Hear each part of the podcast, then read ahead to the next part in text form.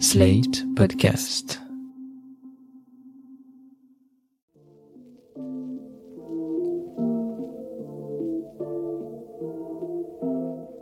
Bonjour et bienvenue dans New Deal, le podcast TTSO Slate IFRI qui analyse depuis Paris l'actualité des États-Unis avec Laurence Nardon, responsable du programme Amérique du Nord à l'IFRI. Salut Laurence. Salut Christophe. Comme en France, la gestion de l'épidémie de Covid-19 est la une des médias aux États-Unis depuis des semaines. Mais ces derniers jours, c'est un autre sujet qui est au centre des attentions, celui de l'afflux des migrants, et notamment des mineurs isolés, à la frontière sud du pays. Un sujet dont il a été beaucoup question lors de la première conférence de presse de Joe Biden le 25 mars dernier. Les États-Unis font face à un afflux de candidats à l'immigration venus en majorité du Triangle Nord, c'est-à-dire du Guatemala, du Honduras et du Salvador, trois pays où règne un chaos absolu qui entraîne violence et misère, une situation qui est telle que les parents en sont organisés le départ de leurs enfants seuls dans l'espoir de leur éviter le pire. Alors la question qui est au centre des débats politiques et médiatiques, c'est est-ce que après Trump et sa politique aux accents xénophobes, la personnalité plus empathique de Biden va créer ce que ses adversaires républicains nomment un appel d'air? Que peut-il vraiment faire maintenant qu'il est et surtout, quelle est la position de l'opinion publique aux États-Unis, pays de migrants, sur cette question? Alors vous allez nous répondre à tout ça, Laurence, mais d'abord, pouvez-vous nous expliquer ce qu'il se passe ces jours-ci à la frontière sud des États-Unis? Eh ben, ce qui se passe, c'est avant tout l'arrivée du printemps. Il fait plus trop froid, il fait pas encore trop chaud et le passage de la frontière est moins difficile. Chaque année, les chiffres commencent à monter en février-mars, mais ce sont les mois d'avril, mai et juin qui voient les afflux les plus importants. Ensuite, avec l'été, la traversée des zones arides autour de la frontière et du Rio Grande devient trop dangereuse. Donc ce que vous nous expliquez, c'est que c'est pareil tous les ans au printemps.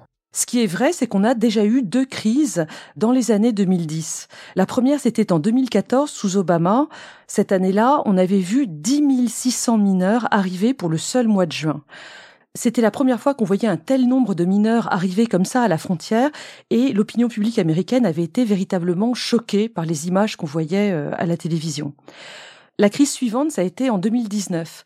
Après l'arrivée au pouvoir de Trump, on a vu une chute des arrivées à la frontière en 2017-2018, mais elles ont repris encore plus fort l'année d'après.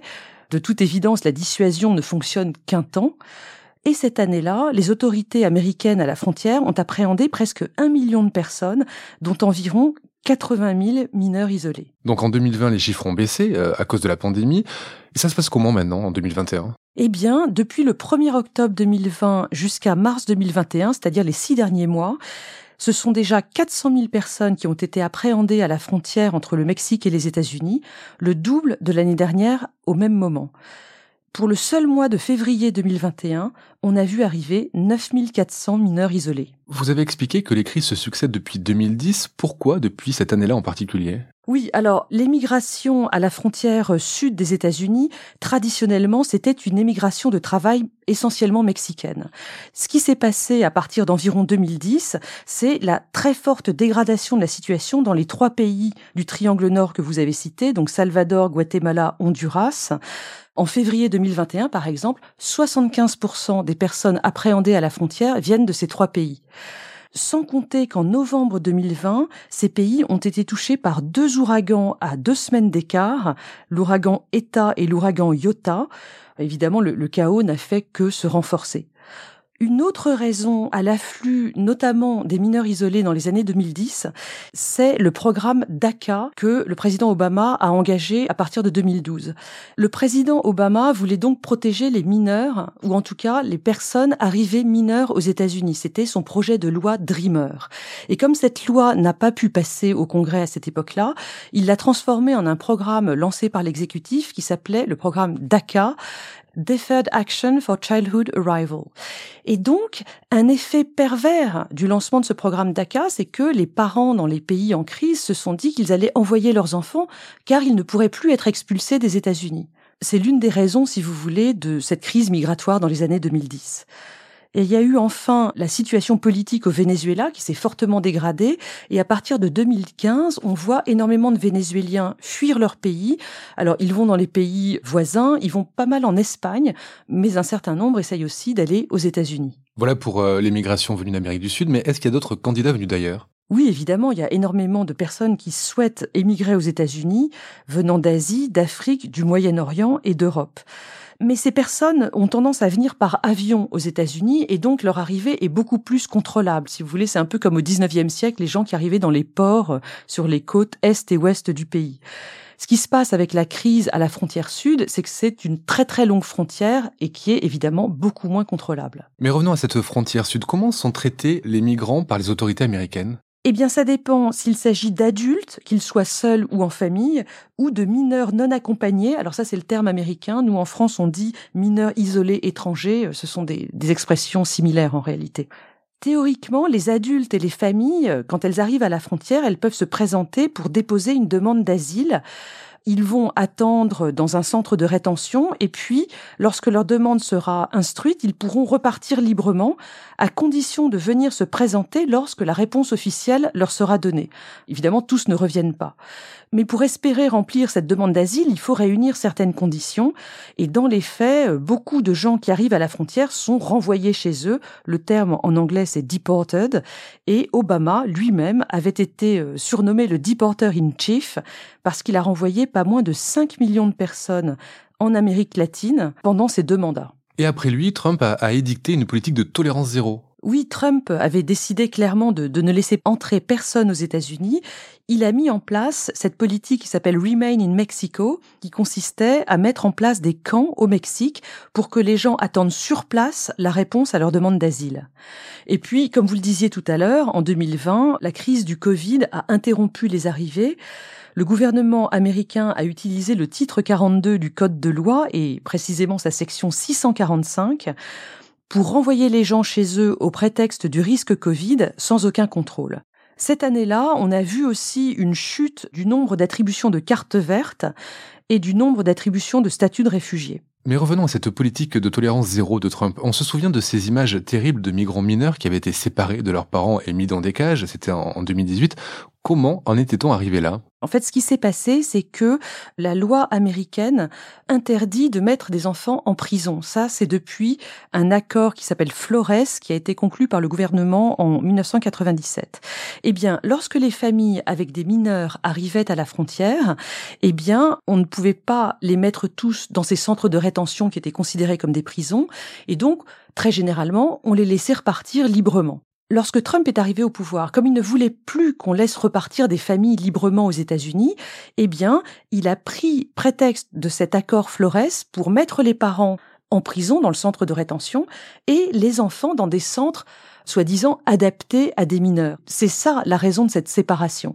Et c'est pour ça que pendant des semaines, en 2018, on a entendu les commentateurs trumpistes sur Fox News dire que c'était à cause des démocrates. Parce que ce que j'ai oublié de dire, c'est que cet accord Flores, il était le résultat de la politique plus humaine de l'administration Clinton. On était en 1997. Ça, c'est pour les mineurs arrivés avec leurs parents. Que se passe-t-il pour ceux arrivés seuls? Eh bien, les mineurs arrivés tout seuls, Trump n'a pas hésité à les renvoyer dans leur pays.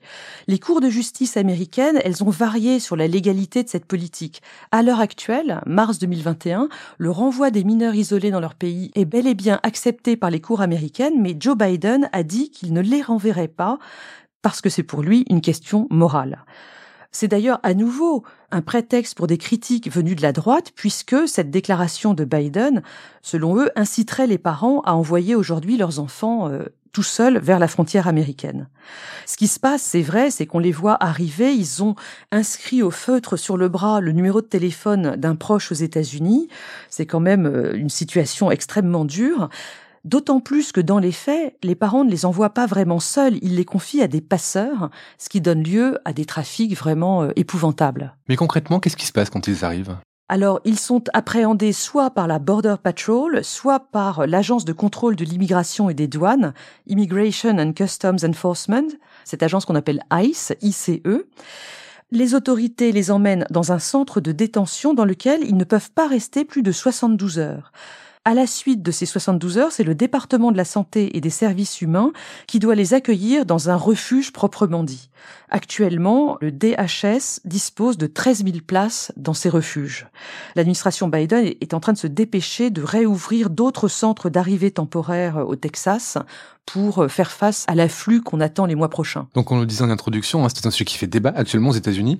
Comment se positionnent démocrates et républicains sur le sujet? Oui, ce qui est clair, c'est que depuis des années, on est dans une très forte polarisation politique sur ce sujet, avec des membres de la gauche du Parti démocrate qui sont vraiment euh, no borders, c'est-à-dire qu'ils veulent vraiment ouvrir toutes les frontières, par exemple, Alexandria Ocasio-Cortez, pendant la campagne de 2020, avait dit à un moment qu'elle souhaitait que les patrouilles ICE soient supprimées. Et puis, de l'autre côté du spectre politique, vous avez les Trumpistes qui, eux, veulent une fermeture totale des frontières, voire le renvoi des immigrés dans leur pays. On voit bien que Biden est assez gêné politiquement dans la phase actuelle parce que pour les progressistes, toute restriction à l'immigration est déjà par principe inacceptable. D'autant que les États-Unis sont une terre d'immigration. Oui, mais il faut quand même rappeler que euh, les États-Unis ont interrompu l'immigration pendant quatre décennies entre 1920 et 1960. Donc ce mythe d'un pays euh, ouvert à l'immigration n'est pas complètement exact. Dans les années 20, on avait assisté à une alliance contre nature entre d'une part les syndicats qui étaient opposés à l'immigration parce qu'elle fait baisser les salaires. On sait aussi que les immigrés récents veulent toujours fermer la porte derrière eux. Et puis, d'autre part, le Ku Klux Klan qui était euh, très fort à cette époque-là. De l'autre côté, vous avez eu des business republicans, c'est-à-dire des républicains chefs d'entreprise, qui sont toujours favorables à une immigration de travail, là aussi pour faire baisser les salaires. Et dans les années 60, on réouvre les frontières. Et oui, c'est la loi Hart-Celler du président Johnson qui a rouvert en grand les portes du pays. Cette année-là, en 1965, 4,7% de la population américaine était née à l'étranger, le taux le plus bas du XXe siècle. Aujourd'hui, on est à 14% d'Américains nés à l'étranger, soit le même taux qu'à la fin du 19e siècle. Et qu'en pense l'opinion de tout ça? Eh bien, jusqu'aux années 2010, l'opinion publique américaine était également partagée euh, sur cette question d'immigration.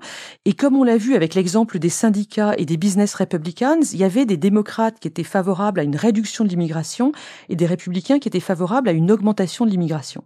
D'ailleurs, la dernière grande loi de régularisation des illégaux, eh bien, elle a été votée en 1986 sous Reagan. Aujourd'hui, les deux camps politiques semblent beaucoup plus unifiés. Quand on est un républicain, on va être contre l'immigration. Quand on est un démocrate, on va être pour.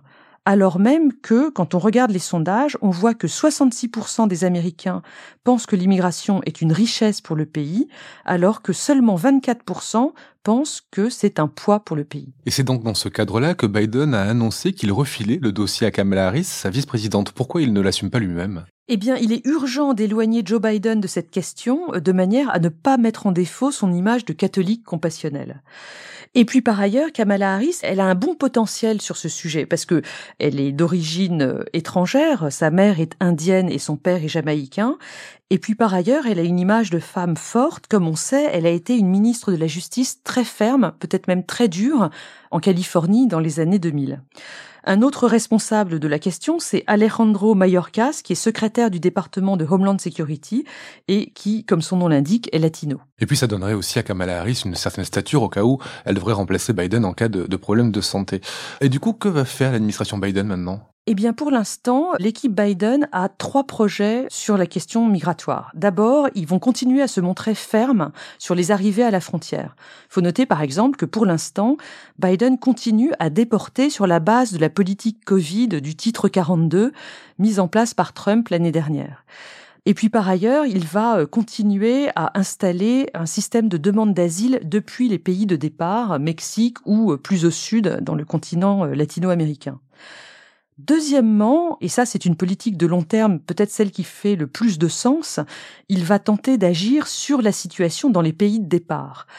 Il a proposé ainsi 4 milliards de dollars pour aider au développement dans les trois pays du Triangle Nord, Honduras, Guatemala et Salvador. Alors, euh, qu'est-ce que ça donnera? On sait qu'il y a une corruption euh, proprement épouvantable dans ces pays, donc c'est certainement euh, une politique hasardeuse. Et puis, troisièmement, l'administration Biden a dans ses cartons un grand projet de loi de régularisation pour les 10,5 millions d'illégaux qui sont aujourd'hui aux États-Unis, en leur proposant un chemin vers la citoyenneté qui durerait environ huit ans. Mais c'est pas risqué politiquement pour Biden? Oui, à l'heure actuelle, ce projet de loi n'a aucune chance d'être adopté par le Congrès. Ce qui est à l'étude à la Chambre des représentants aujourd'hui, ce sont deux lois. Une qui concerne les Dreamers, donc les personnes qui sont arrivées mineures aux États-Unis, et l'autre, elle concerne les travailleurs agricoles dont on a bien besoin pour cueillir les fraises en Californie. Un sujet à haut risque donc pour les démocrates. Merci Laurence et on se retrouve la semaine prochaine pour un nouvel épisode de New Deal. Merci Christophe, à la semaine prochaine.